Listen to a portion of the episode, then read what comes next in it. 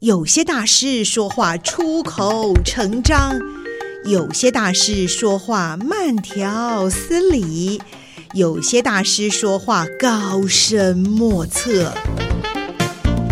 今天就让大师说说人话吧，保证听得懂、听得入神、听得如痴如醉。现在就和宋怡一起进入听得懂大师，让大师说人话。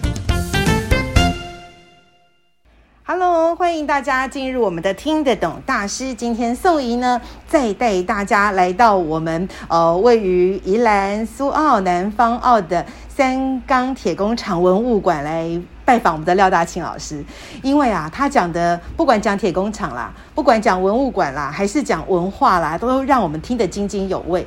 可是其实我觉得廖老师他本身哦，才华洋溢哦，是多全方位的发展。你要说斜杠哦，他早就已经这个斜杠到这个非常多条线哦，不是说脸上三条线，头上三条线哦，是说他的这个斜杠真的很丰富。比如说呢，他的这个书法就超级厉害的。哎，那老师可不可以也为我们呃介绍一下自己学习书法或者是喜爱书法的这个过程是什么？是，嗯，谈谈起书啊，我们这种像我们这种年纪的哈，呃，大概年轻的时候都有这种经历的。我们小我们在读高中的时候，还要书法书法每那个周记啊，都要用书法写，毛笔写。对对，没错。那那很多人看到我这种书法，他觉得说你大概是从小就喜欢书法，那其实不是。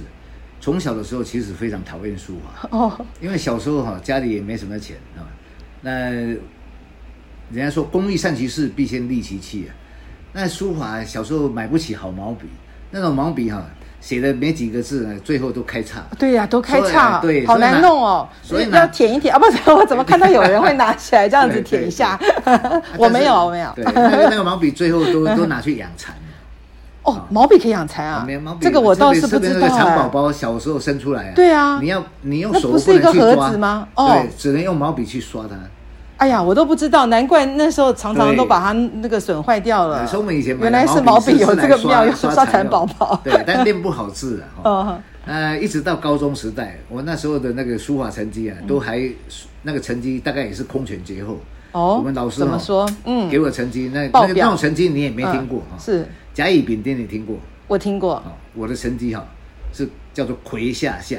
我的妈，你是天干地支全部老师要给你用上就对了。最下一个，甲乙丙丁戊己庚辛壬癸哈，这个癸还还不够还不够丑，还要下下，后面再加两个下。人家是甲上上嘛，哎对对，我我是癸下下。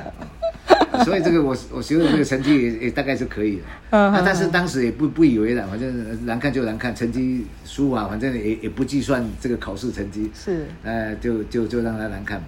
一直到出了社会以后哈，那每次特别是去参加那个婚那个婚丧喜庆，嗯，要签字的时候，是，真的是那个字跟人家排在一起，真的是惭愧。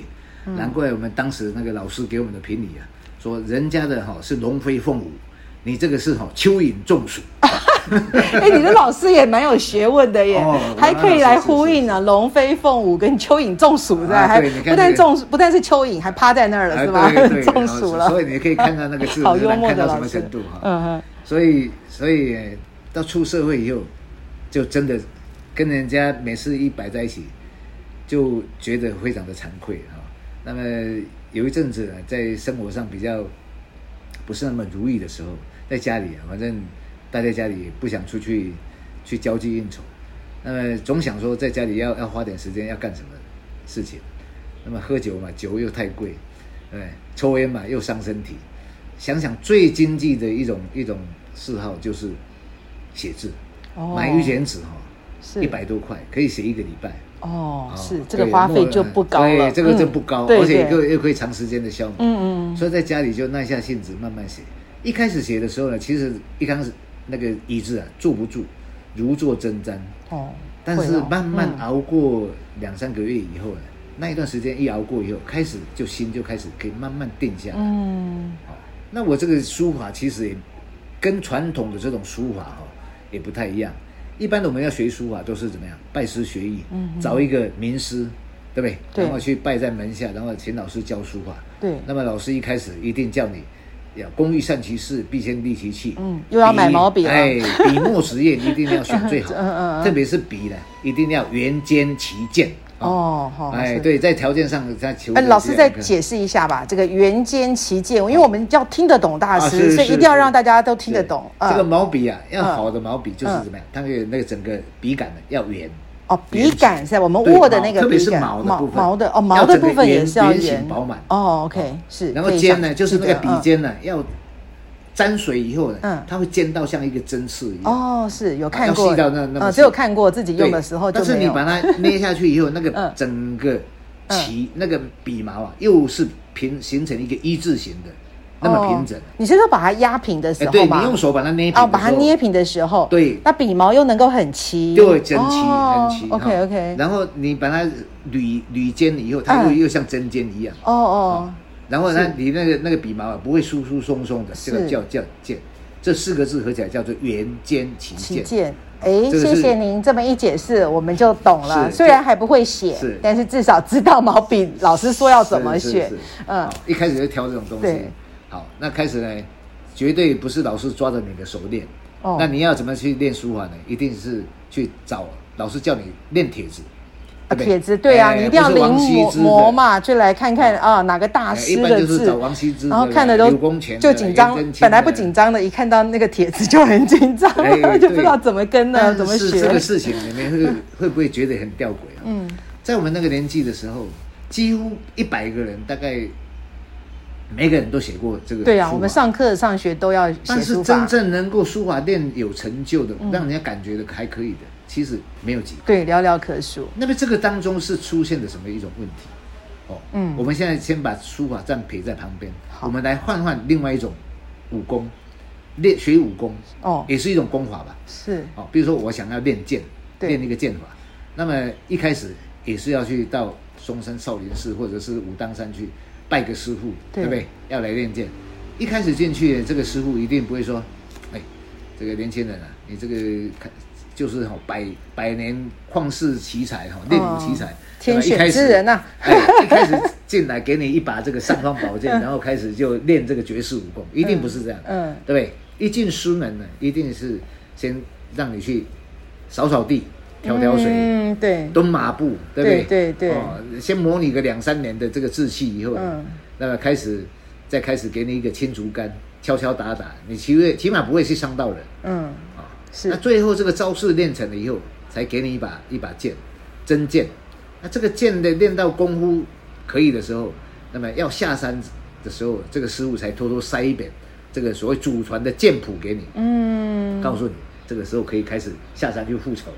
哦哦，这所以这个秩序你看跟书法刚好是反过来，是的，对不对？是。一开始书法一开始就去去练这个王羲之、柳公权、颜真卿。这个都是一代大师，对。这种书法，你一个没有功力的人，一些一开始就去练这种，哇，难怪我刚刚说看到帖子就会紧张，对，因为那都是大师之作啊，对不对？我们根本都学不像啊，真的感触不知道怎么去画成那样子都不知道，对，嗯，所以十个练大概大概九九个半都会都会就败阵下来，鎩羽而归，对对对。那武功去练，你像不像三分一样下山，起码这个体体格也会会壮一点，哦对。所以这个剑法基础养成教育先做。对，我是从我自己的书法里面哈，我我这个书法算是盲修瞎练的，本来只是为了排遣时间，慢慢去去写的。那写着写着，到后来突然间就就感，我觉得书法可以用一个东西来形容，就像有一点像种果树一样。嗯，这个果树一种下去啊，一开始绝对不会一开始就马上开花结果。是，比如说我要种一个果树，那起码这个树从树苗开始培养。嗯，渐渐的这个树长大了，你你现在能做的就是什么？就是去除草，对不对？施肥啊，嗯，让它你就细心的等着它，总有一天突然间的那一天时间到了，它就开始开花哦，结果萌芽了，这个时候就就就上来了。所以灌溉的那个过程其实也很重要的。哦，所以书法不是一让你一开始就要学的像王羲之、柳公权，对，所以是是慢慢的、慢慢累积、慢慢累积。你只要不停的写，不停的写，突然间你顿悟了，那个时候一开始你就突然间哎，觉得这个笔法哦，它它自然会变，是这是。我自己的的体验的这个。哎，其实老师您讲这个我也蛮认同的，因为我也觉得有一些呃生活上面的技能啊，或者是一些艺术领域的东西，过去我们也觉得怎么好像都一直学不会、学不起来，慢慢发觉是基本功还不够。对，当你不断的练、不断的练的时候，您说那个顿悟就很重要。对，对哦，所以你总会有一天花开结果的时候。对，所以您也从顿悟当中。享受到书法的一个成长跟乐趣了哈，是是嗯，此后我看在这个书法方面，您的这个呃丰富度就非常的高，不论是对自己对他人哈，嗯。当你去领悟的时候，那个那个去学书法，你去临帖有一个有一个好处了，它是很容易进入那个状况，但是问题是进得去你会出不来。哦，你学得了王羲之，你写不了颜真卿。你写得了颜真卿，你写不了柳公权。嗯，所以说互相之间，它是一个捷径，它本身也是一个限制。我了解。但是你从本身，你慢慢去练，嗯、你去学习如何去认识这个纸张的性质、墨的性质、笔的性质，对这些工具你都了然于胸的时候，突然间就像我们小时候在吃饭，嗯哼哼，对，米粒就掉掉满地。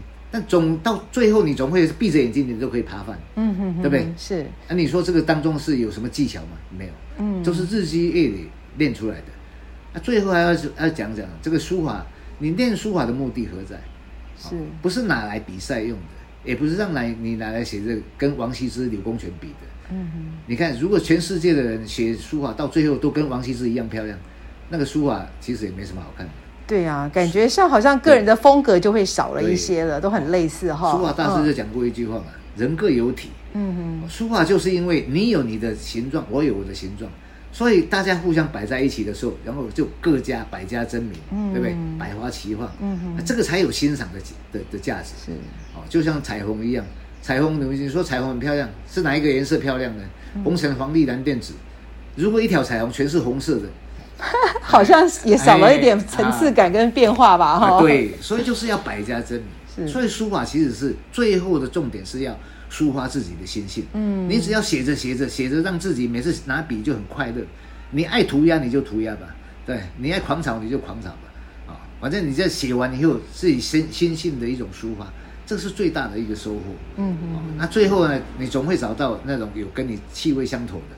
他欣赏你的这种字体的，嗯嗯嗯，所以字每个人写的字体，不是每一个人大家都欣赏。是，我老师，我听你讲这段话，我超级感动的，因为我一直想从中去找一些金句，就我发觉您刚才这是每一句几乎都是金句哦，呃，什么？它是一个捷径，它也是一个限制。对哦，彩虹它一定是各种多元的颜色，它才会漂亮。对，还有您这个最后所说的，您爱涂鸦就涂鸦吧，我就要把这个来当做这一集的结束，因为我觉得真的这对和所有呃想要在艺术领域上面。有一些接触，有一些成长的人，非常的重要的。我们都要想要去学谁的，想要达到一个什么功力，才敢去发挥它。事实上不是，他可能就是从一个涂鸦开始，就是从一个人家看不懂的狂草开始。所以书法有时候不是拿来比赛的，为了比赛哈，写到后来，然后心狂火热哦。是，哎，这个一一这个第一名比第二名也也不见得高明到哪里去。是是，